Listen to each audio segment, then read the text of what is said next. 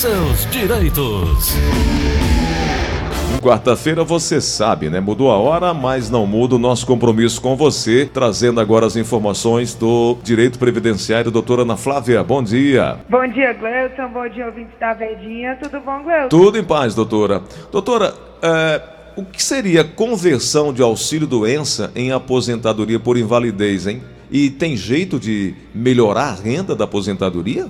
Gleuton, essa é uma pergunta muito interessante. Realmente, é, existe a possibilidade, sim, de o auxílio doença em algum momento ser convertido em aposentadoria por invalidez. Para tanto, a incapacidade que gerou a, a concessão do auxílio doença tem que ser definitiva, né? E total, ele não pode conseguir é, ser reabilitado para outra profissão. Então, nesses casos, o segurado que está em auxílio doença, quando passa pela perícia, às vezes revisional às vezes o INSS convoca, né? Tem inclusive o pente fino que convoca para essas perícias revisionais. Pode acontecer, Gleudson, de num pente fino desses, em vez de o INSS cortar o benefício, comprovar que, na verdade, ocorreu uma agravação na doença, que gera uma incapacidade para o exercício, de, exercício de toda e qualquer profissão, e ser concedida a aposentadoria por invalidez. Sendo, Gleudson, que tem acontecido muito de pessoas que estão recebendo auxílio doença, é, quando passam a receber a aposentadoria por invalidez, é, tomam um susto no valor do benefício. Porque o, o cálculo da aposentadoria por invalidez, depois da reforma da Previdência, sofreu diversas alterações. Antes da reforma da Previdência, o cálculo da aposentadoria por invalidez usava como um cálculo emprestado o cálculo do auxílio-doença. E hoje o cálculo da aposentadoria por invalidez, ele leva em conta a mesma regra da outra aposentadoria, que é a dos 60% é, do salário de contribuição, mais 2% por, por ano que passe os 15 anos para a mulher e os 20 anos para o homem. Então, na grande maioria dos casos, atualmente, o valor do, da aposentadoria por invalidez, quando convertida depois da reforma da Previdência, tem ficado menor do que a do auxílio-doença. Doutora, é, diante dessa situação toda, como uh, quem está nos ouvindo agora pode ajustar ao que hoje vive e para melhorar nessa questão? O que é que é preciso? Gleuton, é, hoje, por conta dessas mudanças, o que faz aumentar o cálculo da aposentadoria por invalidez é o aumento do tempo de contribuição. Porque quanto mais tempo de contribuição, melhor será o cálculo. Então, assim, primeiro, é, o segurado tem que ver se a concessão da aposentadoria por invalidez dele foi anterior ou posterior a 1 de julho de 2020, tá? Que foi quando foi é, é, que passou a valer o decreto que estabeleceu que a aposentadoria por invalidez tem esse novo cálculo, tá? Então, se for a partir de julho de 2020, é, ele ainda pode pedir que seja feito com base no cálculo anterior, tá? Uhum. Se não, aí realmente é com base no cálculo dos 60%, mais 2% a cada ano que passe de 20 para o homem, de 15 para a mulher. E aí, Gleuton, vem aqueles casos de como aumentar o tempo de contribuição, né? Se já trabalhou em, em atividade insalubre, se ganhou ações trabalhistas e não é, averbou esse, essa sentença no INSS para aumentar o tempo de contribuição, se tem um, um tempo de atividade rural antes da atividade urbana que possa levar e aumentar o tempo de contribuição, porque o tempo rural pode ser usado junto com o tempo urbano, Gleuson. Uhum. Então, são várias as hipóteses que fazem conseguir aumentar o tempo de contribuição para fazer é, uma revisão no, pedido, no, no, no valor da aposentadoria por invalidez. Então, no mínimo, é uma chance de revisar o benefício e melhorar a renda, né, doutora? E melhorar a renda, Gleuson. Porque são muitas as pessoas que recebiam auxílio-doença num valor mais elevado que estão passando por perícias para revisão e sendo concedida, às vezes eu penso até que é a propósito, tão, tão difícil que era a pessoa conseguir se aposentar por invalidez antigamente, hoje em dia o INSS tem até uma certa facilidade maior concedida a aposentadoria por invalidez. Não sei se estou julgando errado, Gleuton, mas parece ser a propósito, porque o valor do benefício da aposentadoria por invalidez hoje em dia tem sido inferior ao do auxílio doença. Pois é, a senhora está fazendo com muita justiça uma leitura do que está acontecendo hoje. Essa é a realidade. Doutora, é a realidade. É, eu, a gente sempre fala aqui sobre a aposentadoria especial e eu estou vendo aqui que foi incluída uma que para mim é, é, é, surpresa, mas que faz muito sentido. É, o chamado assador, né? Aquele que tem contato direto, contínuo com o fogo que é proveniente de churrasqueiras, grelhas eh, e, como se diz lá no sul do país, parrilhas. Doutora, esse agente físico nocivo à saúde do trabalhador, ou seja, o calor, que pode desencadear desidratação, alterações de pressão, urticária, infertilidade masculina, dentre outras patologias, agora também entra nessa categoria de aposentadoria diferenciada? Isso, Gleuton. É, é, na verdade, né, Gleuton? É, ele, né, o assador, quem trabalha em panificarias e em panificadoras Padaria também? também, padarias, panificadoras, né, que são real, estão realmente em contato direto com fornos de altas temperaturas, né, Gleuton? Uhum. É, é, tem direito a essa contagem de tempo especial, né? Sendo, Gleuton, qual é a dificuldade que essas pessoas têm? É, elas têm a dificuldade de comprovar essa exposição. Medir o calor, é isso? maioria, é, é, medir o calor, porque o calor, ele, ele assim como o ruído, ele tem que ser, ele tem que ser comprovado. Ele tem, ele tem que, tem ser, que ser comprovado por uma medição quantitativa. Hum. Diferente de quando a gente fala de agente biológico das pessoas da saúde, que é qualitativa, porque você não tem como comprovar a quantidade de exposição a um vírus, né? Uhum. O ruído e o calor ele tem que ser quantificado. Hum. E tem o limite legal. Então, toda e qualquer profissão, incluindo o assador, que passe desse limite legal, né? Ele tem o, o limite legal da temperatura, ele tem direito a essa contagem especial no tempo de contribuição dele, Gleison. Aumentando para o homem em 1.4 e para a mulher em 1.2. Traduzindo isso, né, Gleuton? Por exemplo, se um homem trabalhou numa churrascaria, né, por 10 anos assando ali a carne, esses 10 anos não são 10 anos. Por conta desse agente insalubre calor, esses 10 anos passam a ser 14 anos para o homem. Se fosse mulher, seria 12. Bom, então tem que levar-se em conta aí o grau de esforço exigido pela atividade, que vai leve, moderado ou pesado. Isso aí, doutora, é, é, é, é também tem que levar em conta se o, o, regime de trabalho é contínuo ou com descansos, né? É, Gleuton, é porque assim, o, o, que o que é que tem que constar no PPP, né? Quando o trabalho é dessa exposição do calor, ele sendo moderado, se for superior a 26,7 graus Celsius, que com certeza é, né, Gleudson? Porque é, a pessoa que está ali no pé do fogo mesmo tem uma exposição, às vezes, a temperaturas de 30, 32 graus, né?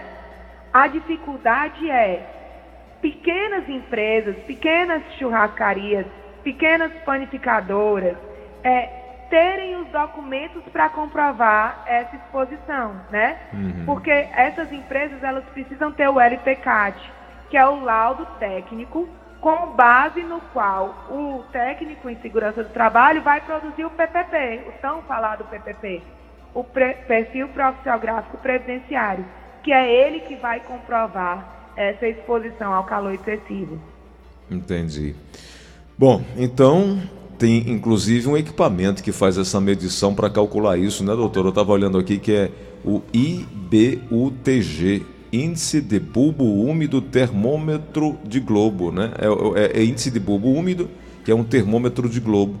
É um equipamento que é, é, é, é o ideal, é o, o necessário para fazer essa medição, né? O cálculo, Isso, na verdade.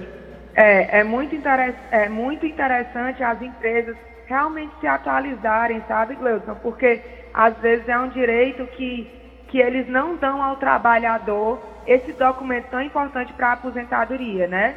E esse, esse, esse, esse equipamento, os engenheiros em segurança do trabalho, que são os responsáveis por fazer o LCCAT da empresa, possuem, tá certo?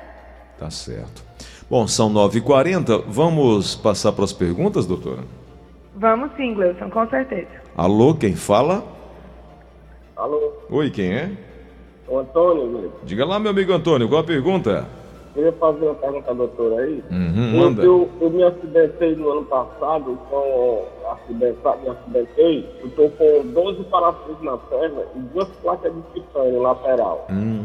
É, eu, eu dei a entrada no auxílio doença, eu até recebi. Aí eu queria fazer uma pergunta, quando eu tive o meu médico, fui o meu retorno do médico, eu recebi um laudo do médico é, indefinitivo, dando meu laudo, eu fiquei com 90 graus só da perna, esse parafuso com essas placas vai ser permanente, e eu reduzi, eu não estou conseguindo trabalhar. Eu quero saber dela toda vez que o INSS pagar, a, a, eu receber esse recurso, eu tenho que estar sempre fazendo perícia médica, ou como é, com esse laudo que ele me deu agora, pode ser definitivo, quem vai decidir é o médico perito. Doutora.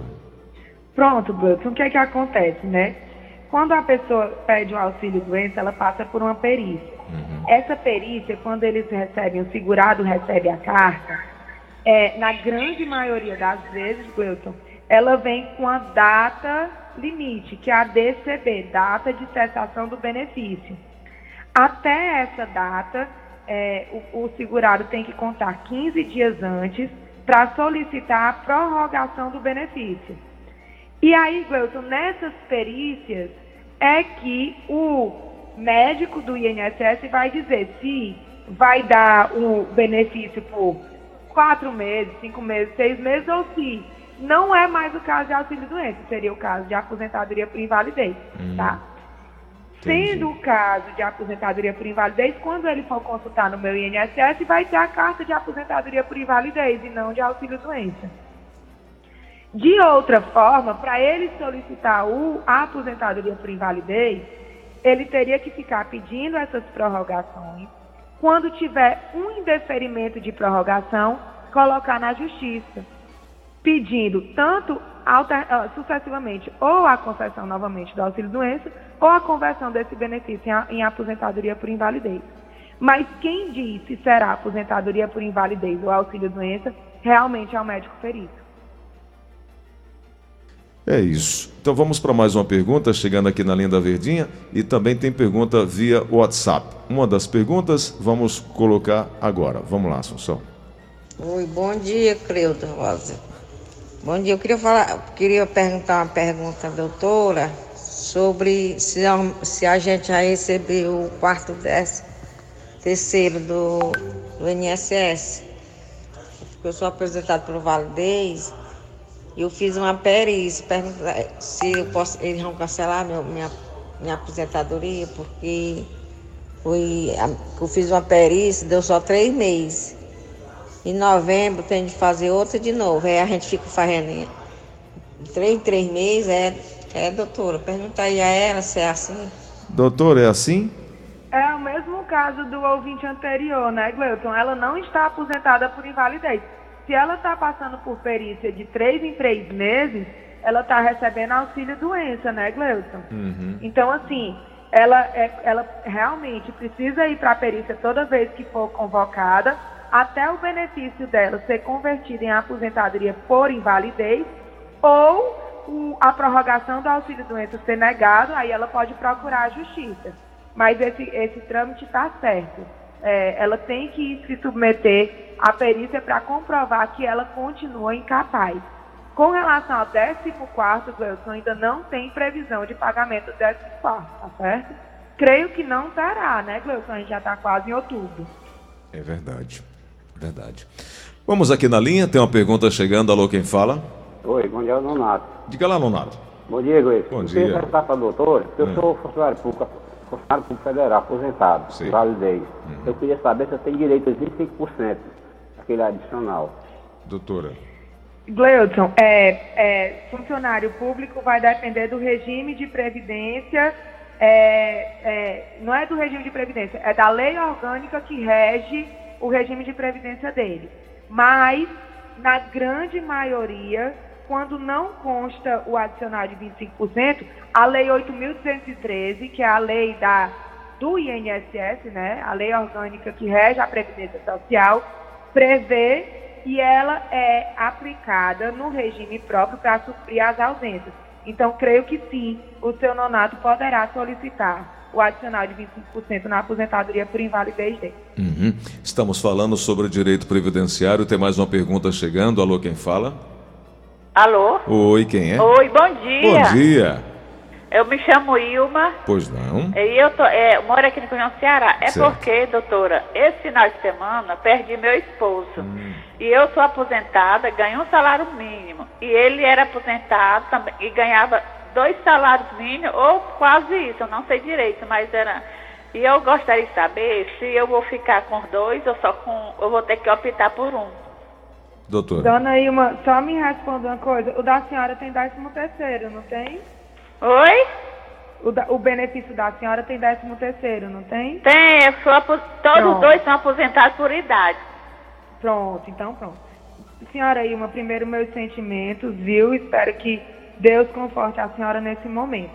Com relação aos dois benefícios, é, hoje em dia o INSS paga integral o benefício mais vantajoso, ou seja, o do seu marido, né? que é dois salários mínimos, eu creio que ele vai ser o mais vantajoso, tá? Lembrando que o, o, o cálculo da pensão é 50% mais 10% para cada dependente. Então, se for só a senhora, se não tiver mais nenhum filho menor, vai ficar em 60%. E a senhora continua recebendo a sua aposentadoria no valor de salário mínimo. Então, sim, o benefício de pensão por morte é acumulado com o benefício de aposentadoria por idade. Hum, boa notícia. Bom, mas... É bom pedir, né? Como é. foi no fim de semana, Gleuton. Quanto mais rápido ela pedir, garante os atrasados desde a data do óbito, tá? Hum. Então é, é bom ela, já que ouviu a informação, entrar logo em contato com o 35 ou através do aplicativo ou da internet e solicitar o benefício para poder começar a contar esse tempo. Então tá aí a dica. Vamos mais uma pergunta aqui na linha da Verdinha. Alô, quem fala? Paulo Sérgio. Diga lá, Paulo Sérgio, bom dia, qual a pergunta? Bom dia, é porque eu tenho 60 anos e 17 anos de INSS. Uhum. Mas só que eu estou autônomo, né? Só que eu estou com um ano e meio que não paga. Eu continuo segurado ainda. Doutora. Pronto, essa pergunta do Paulo Sérgio é muito interessante, né, Gleuton? Ele está ele tá querendo saber sobre o período de graça. Tempo de né? graça, né? isso. É. Então, assim, é, é, para o Paulo Sérgio, 60 anos, 17 anos de contribuição, quando completar os 65, ele pode solicitar, já que ele começou a contribuir antes da reforma da Previdência. Importante ele ficar atento, porque pode ser que o INSS negue o benefício dele, porque não tem 20 anos de contribuição, tá? Mas é 15 antes da reforma da Previdência. Aí ele pergunta se ele mantém o período de graça. Gleuton, o período de graça, ele é mantido em regra geral por 12 meses, tá? Ele informou que está há um ano e meio sem pagar. Em tese, já passou esse período. Sendo que o período de graça, ele pode ser prorrogado por mais 12 e mais 12. Como? Primeiro começa em 12 meses para quem tinha a qualidade segurada.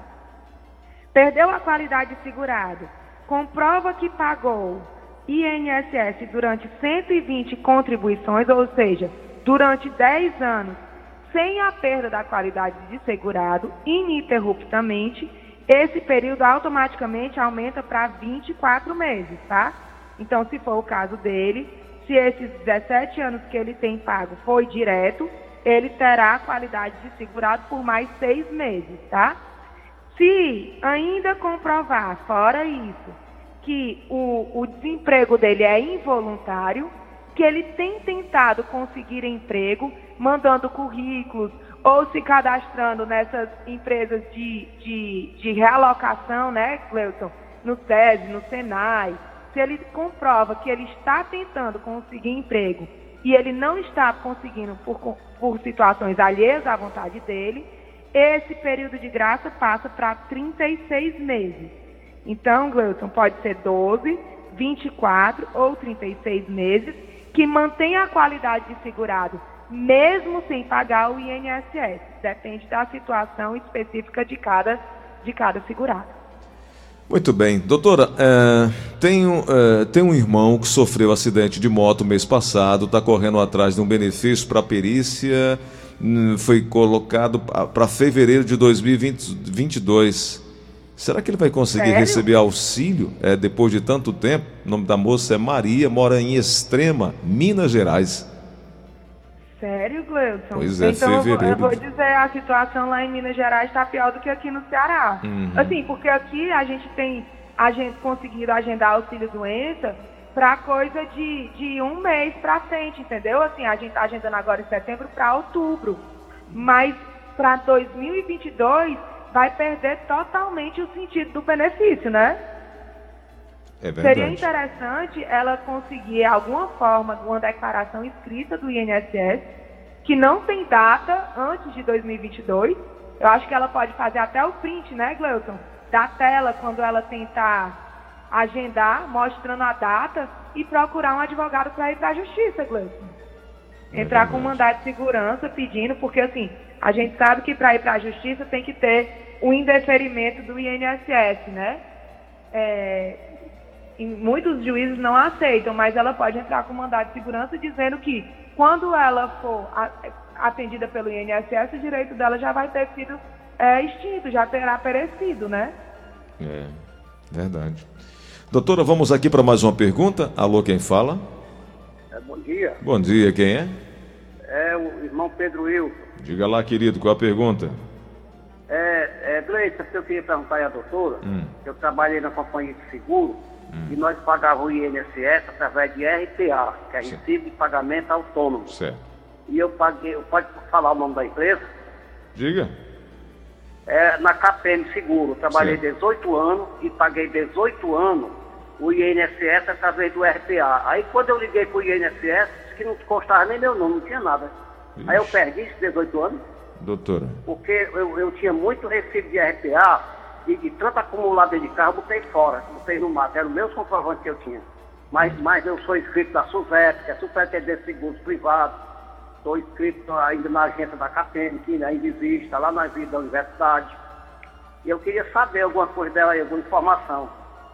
E aí, doutora? É, assim, é, eu, eu diria que o senhor não perderia nenhum mês desses 17 anos, foi, Wilton, que ele disse que 17, trabalhou? Não, 17. 20, 18, 17, nem um mês se ele tivesse como comprovar. Assim, como ele não tinha. É, o RPA é um documento que é emitido por quem contratou um serviço e comprova o pagamento sem um vínculo trabalhista, né? Sem a CLT assinada, sem a, oh, sem a CTPS assinada, a carteira de trabalho.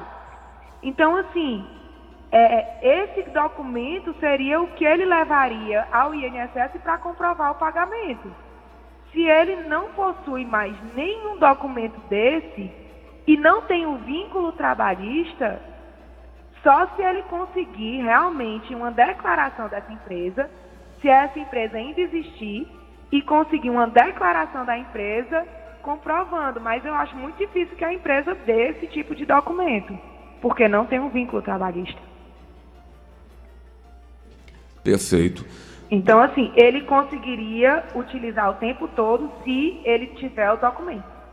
Doutora, se ele tiver o documento, ele apresenta o INSS, pede acerto de vínculo e remuneração e vai constar no CNIS dele. Uhum. Para fechar aqui, o Dantas do Piauí, ele diz ter 54 anos, contribuiu 34 e falta um ano para fechar os 35. Falta exatamente um ano. E... Não falta mais para um ano, né, Gleison? É, bom, é na, na, contagem dele aqui, ele faltava um ano é. e, e, pergunta: se eu pagar por fora, eu consigo me aposentar com 55 anos de idade? Tá. Vamos lá para a reforma, né? É, pois é. Assim, primeiro, é, eu vou, vou, só passar uma informação, Gleison, que eu acho que vai servir para outros ouvintes, né? uhum. né? É, o tempo de contribuição independe se ele foi trabalhado de carteira assinada ou se foi pago no carné, em dia, tá? Desde que seja pago. não tem esse negócio. Ele pergunta, ah, eu trabalhei 34 anos de carteira assinada, eu posso pagar por fora para ter direito à aposentadoria? Com certeza. Inclusive, Gleuton, é, é, é aconselhável de a pessoa que não está trabalhando de carteira assinada, nesses espaços entre um contrato de trabalho e outro, pagar o INSS, tá? Para poder não perder essa contagem de tempo, correto? Uhum. Então, a primeira informação para o Dantas é, pode sim pagar avulso através da, do carnê ou da guia da Previdência Social o tempo para aposentadoria. É, talvez, como ele informou que sempre trabalhou de carteira assinada, ele não possa pagar períodos em lacuna, sabe, Gleison? Hum. Porque pagamento de atrasado pressupõe um pagamento de pelo menos uma parcela em dia anterior ao primeiro pagamento. Então, assim, ele teria que já ter sido contribuinte individual em outras épocas para pagar em atraso. Mas, pelo que eu entendi, ele quer pagar daqui para frente e se aposentar com 55. É. Gleuton, Aí, como ele não tinha os 35 anos em 13 de novembro de 2019, é, não são mais 35 anos que ele necessita para aposentadoria, tá? Uhum. Poderia ser se ele tivesse por pontos, né? Por pontos bastaria 35 anos. Mas ele é muito novo, ele só tem 89 pontos, né? É é, com 35 anos, com 55 de idade, ele vai ter 90 pontos, ainda não atinge. Então, assim, é, ele vai ter que pagar o pedágio. Se ele tiver 33 anos de contribuição completos até 13 de novembro de 2019, o pedágio é de 50% do tempo que faltava. Se uhum. faltava mais do que dois anos, o pedágio é de 100%. Então, seria realmente interessante ele procurar ajuda para contar esse tempo, Gleuton. É. E analisar se durante esses 34 anos de trabalho ele não exerceu nenhuma atividade insalubre, se antes de começar com a atividade urbana ele não exerceu alguma atividade rural, se todo o tempo da carteira ele pode tirar o CNIS e ver se todo o tempo da carteira consta no CNIS, que às vezes pode ter contratos que não estão ah, averbados no INSS. Então, como falta muito pouco tempo para ele, seria interessante ele procurar ajuda para contar esse tempo dele direitinho. Uhum. Bom, o nosso ouvinte Jucá, ali, é o Jucá dos Queijos, ele disse assim, Glildson, você mal termina a pergunta, a doutora já tem a resposta. É porque ela já sabe que você vai perguntar? Não, é porque ela conhece uh, o tema que ela defende. Então, seu Jucá, a doutora Ana Flávia não sabe antes, não, viu? Ela só sabe na hora que eu faço a pergunta e o ouvinte também. Um abraço aí para o Jucá que está acompanhando a gente. Doutora. Uh, quero... Seu Jucá, eu agradeço, viu? Ele está é dizendo muito, que. É, é muito bom, Gleuton, escutar essa, essa, esse feedback, né? Significa que a gente está fazendo um bom trabalho. Agradeço muito e estou sempre à disposição. Ele Faço diz... com o maior prazer, Gleuton. Ele disse que a senhora é muito rápida na, na resposta. Diga, a doutora é rápida em tudo, meu amigo. doutora. Hoje não dá para a gente seguir, mas amanhã nós temos um novo compromisso às nove e meia da manhã. E você que não conseguiu mandar sua pergunta, não conseguiu participar no ar para tirar sua dúvida, amanhã nós temos um novo encontro. Você também tem, o, tem dois contatos: 3244 6025, 3244 6025 e o 99686 3123 para conversar com a equipe da doutora Ana Flávia. Doutora, obrigado por hoje, hein? Eu que agradeço, Gleuton. Fiquem todos em paz, com muita saúde, com Deus e até amanhã.